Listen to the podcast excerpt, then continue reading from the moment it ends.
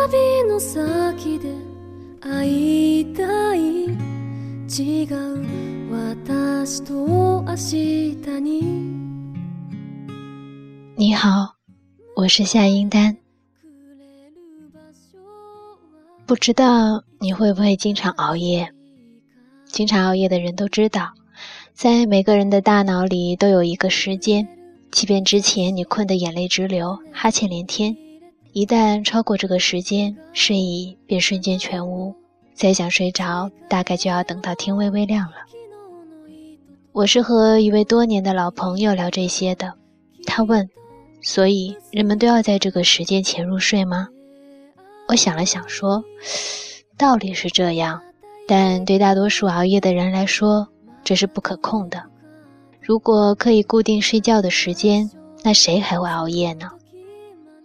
朋友不明白，继续问我，有什么不可以控制的？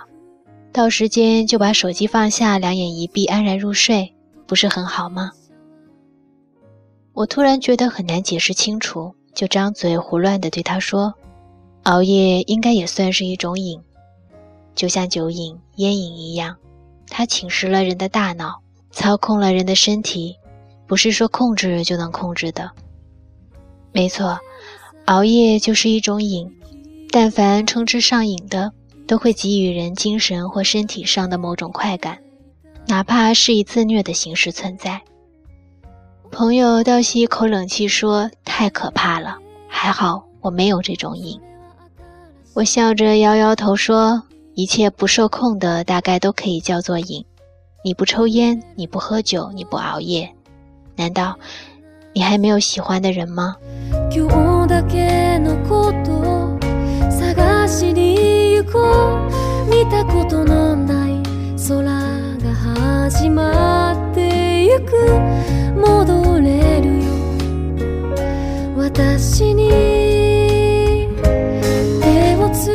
喜欢一个人就完全不可控制。朋友看着我愣了几秒后说：“难道就没有可以控制的喜欢吗？”我想了下说：“也有，就像有人抽烟，只是偶尔抽一根，日常生活中也很难想起，瘾不够大，所以只是随便抽抽。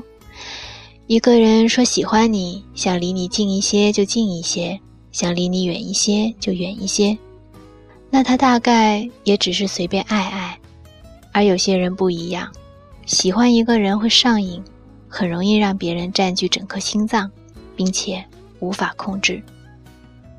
朋友听完汗水都流下来了，认真的问我：“那这种瘾要怎么戒掉？”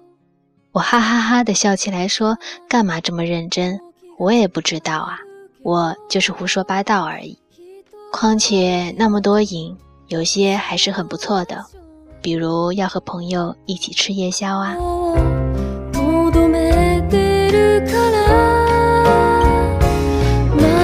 大学一般都是熬夜的开端，有人聊天熬一宿，有人失恋熬一宿，有人打游戏熬一宿。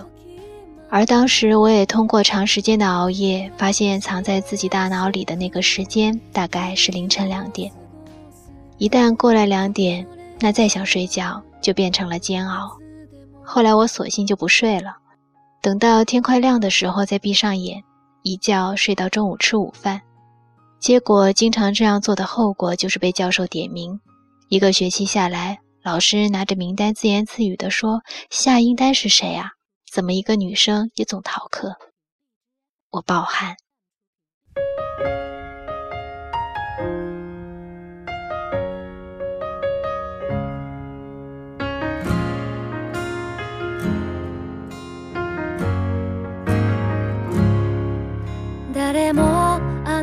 后来有段时间，为向大家证明我是汉子，无论多晚睡觉，只要第二天有课，都会拼了命的爬起来。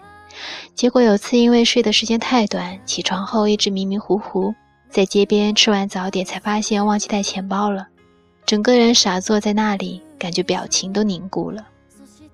当时心里瞬间闪过几万个念头，和老板实话实说吧，出卖一下色相。撒个娇卖个萌，实在不行再给他摸一把好了。后来想想，老板喜欢男人的几率应该不大，要不就跑吧，看看四下无人注意，拔腿就跑，跑出个出其不意，跑出个虎虎生风。就是被抓住会不会被暴打啊？哎呀，打人不打脸啊！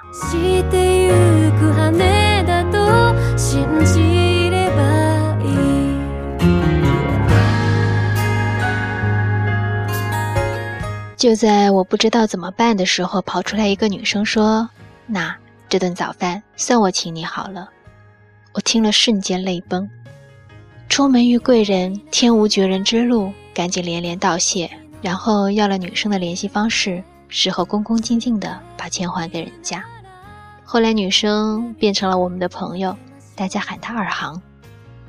二航平时特别乖，走路都是一步一花开，从不迈大步子。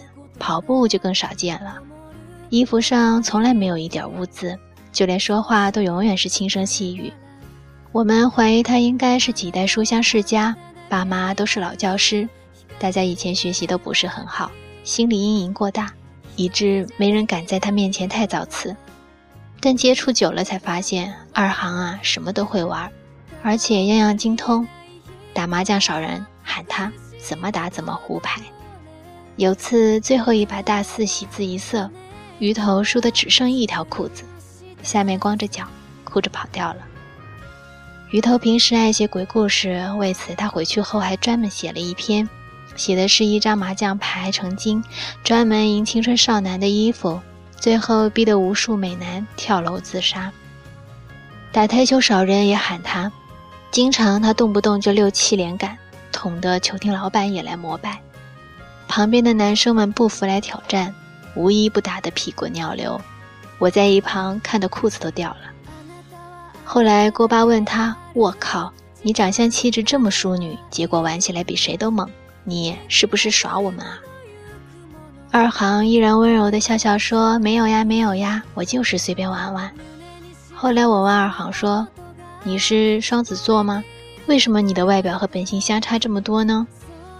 二航眨着眼睛说：“你怎么知道平时的我是外表不是本性呢？说不定我和大家玩的时候才是装出来的。”我说：“我猜的。”二航笑笑说：“那你到底是什么样子呢？”我说：“我就是这个样子。”二航说：“所以你熬夜时，你写故事时，心里都像现在一样吗？”我突然不知道说什么。过了一会儿，二航又轻轻地问。你是不是很想他？我问。你说谁？二航翻了个白眼说：“你心里的人呗。我知道你的故事都是想写给他看的，可惜人家又看不到，可惜呀，可惜。”我看着他愣了一下，还没等我回答，二航就冲着我调皮的撅了撅嘴，然后转身跑开了。我看着他跑开，但忘记问他是怎么知道我经常熬夜的了。可能大多的理解是因为我也经历过。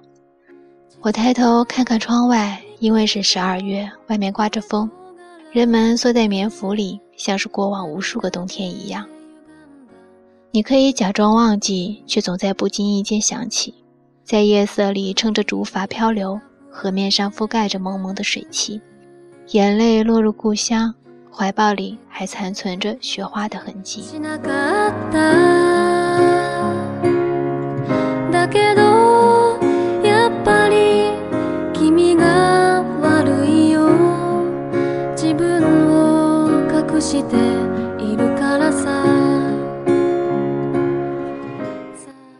后，我决定离开这里，去更明媚的地方看一看。朋友们轮番喊我出来吃饭，平时买单是一个个跑得比老鼠还快，如今抢着来掏钱，我瞬间感觉自己有了大哥的地位。在外面胡吃海喝了好一阵，每天回家了躺下就睡，结果有天没肉吃，晚上翻来覆去睡不着，对着手机躺到凌晨两点多，突然收到二航的一条消息，二航说：“我猜你还没睡吧？”我说：“没睡，还不困。”二航问：“干嘛要走？在这里工作生活不也挺好吗？”我说：“我想变得非常非常有钱，这里不行。”他问。然后呢？我说，我觉得女生不容易啊。感觉以后就该给他们买最好的衣服和最贵的化妆品，所以要非常非常有钱。二航说：“你这想法不错，但是男人有钱了就会慢慢变成坏男人。”我问：“那怎么办？”过了好久，二航发来一条消息说：“其实我蛮爱吃麻辣烫的。”我说：“你挺好的。”二航说：“我也这么觉得。”看着屏幕，我迷迷糊糊的睡着了。然后做了一个梦，梦见坐在一个不知名的地方，外面下着雨，屋里却阳光万里。起身准备离开，却无论怎样也找不到出路。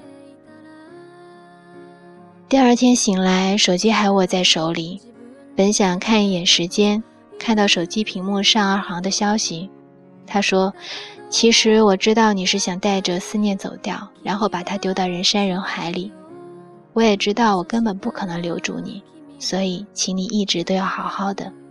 无论走多远，我希望你回头时，路上都将是你最好的样子。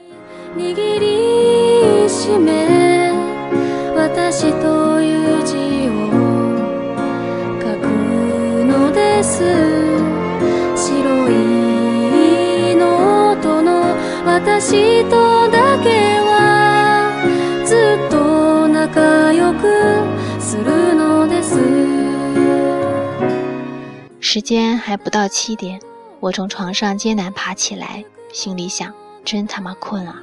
熬夜真不是个好东西。迷迷糊糊中，突然发觉我的生命里开始不停地说出再见，和朋友、和亲人、和一面之缘的陌生人，在黄昏，在凌晨，在满天柳絮的站台，我也舍不得呀。可走到路口，就要和自己分道扬镳了。你从夕阳熬到天亮，从相遇开始遗忘，在陌生的城市四处应聘，夜里对着电脑吃泡面。你要从暖春走到雨季，从山谷跨到海岸，这条路好长好长。别害怕孤单，一切都是我们约好的。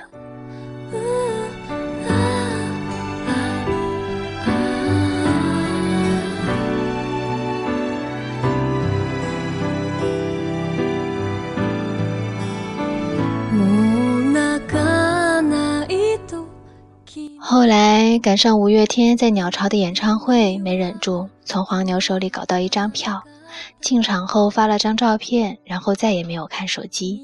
结束的时候才发现一个未接来电，熟悉又陌生的号码，两年半没打来过了。犹豫了会儿，我拨回去问有事儿吗？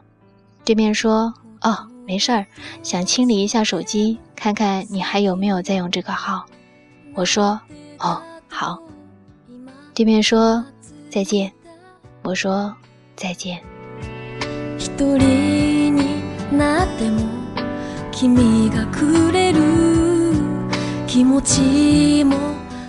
放下手机，一切像没发生过一样。路边的小店播放的也是曾经单曲循环的那一首。突然想起一些事情，已经过去这么久了，这么久了。你会不会也和老友聊起我？是带着微笑，还是乱了心跳？你会不会也特别想知道我的生活艰辛，还是安然无恙？再后来，鱼头告诉我说，二航开了家宠物店，咱们都猜错了。他爸爸是搞房地产的，随随便便就拿出二十多万给他，牛逼吧？我说牛逼牛逼。鱼头说，你知道宠物店的名字叫什么吗？我问叫什么，鱼头停顿了几秒，说：“我想陪你一起走过。”鱼头说：“这一点也不像宠物店的名字。”我说：“对，应该叫个行行宠物店什么的。”鱼头在那头哈哈的笑。等挂掉电话后，不巧赶上突然的大雨，我随便躲进路边的一家小超市，站在窗户前，我想起了之前做的那个梦。梦见坐在一个不知名的地方，外面下着雨，屋里却阳光万里。起身准备离开，却无论怎样也找不到出路。我只记得大概和这里好像。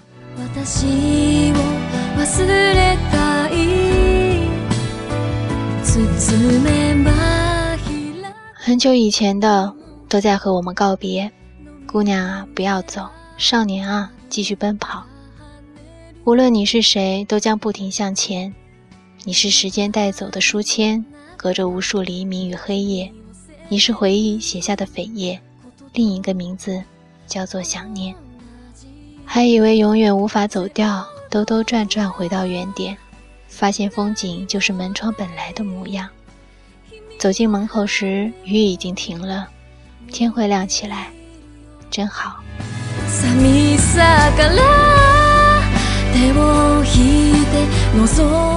你好，我是夏英丹，跟你讲我知道的故事。晚安。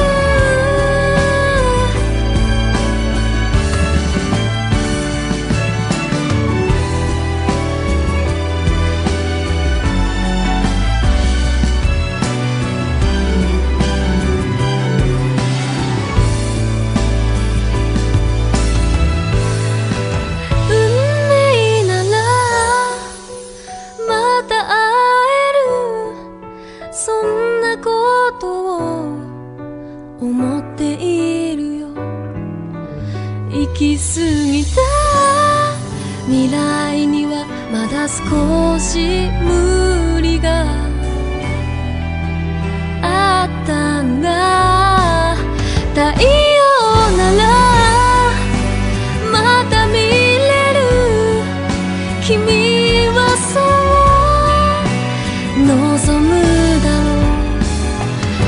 que